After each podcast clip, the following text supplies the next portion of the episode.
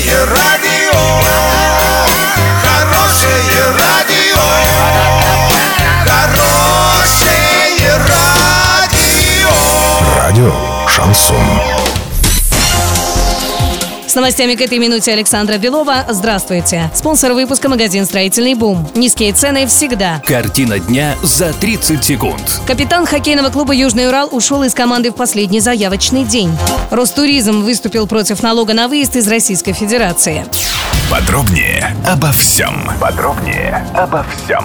Капитан хоккейного клуба «Южный Урал» Павел Валентенко 15 января покинул команду в последний заявочный день. Контракт расторгнут по инициативе хоккеиста, сообщает пресс-служба Южного Урала. Защитник вернулся в команду «Югра». В состав хоккейного клуба «Южный Урал» Валентенко пришел в начале сезона. В 35 матчах он набрал 12 очков.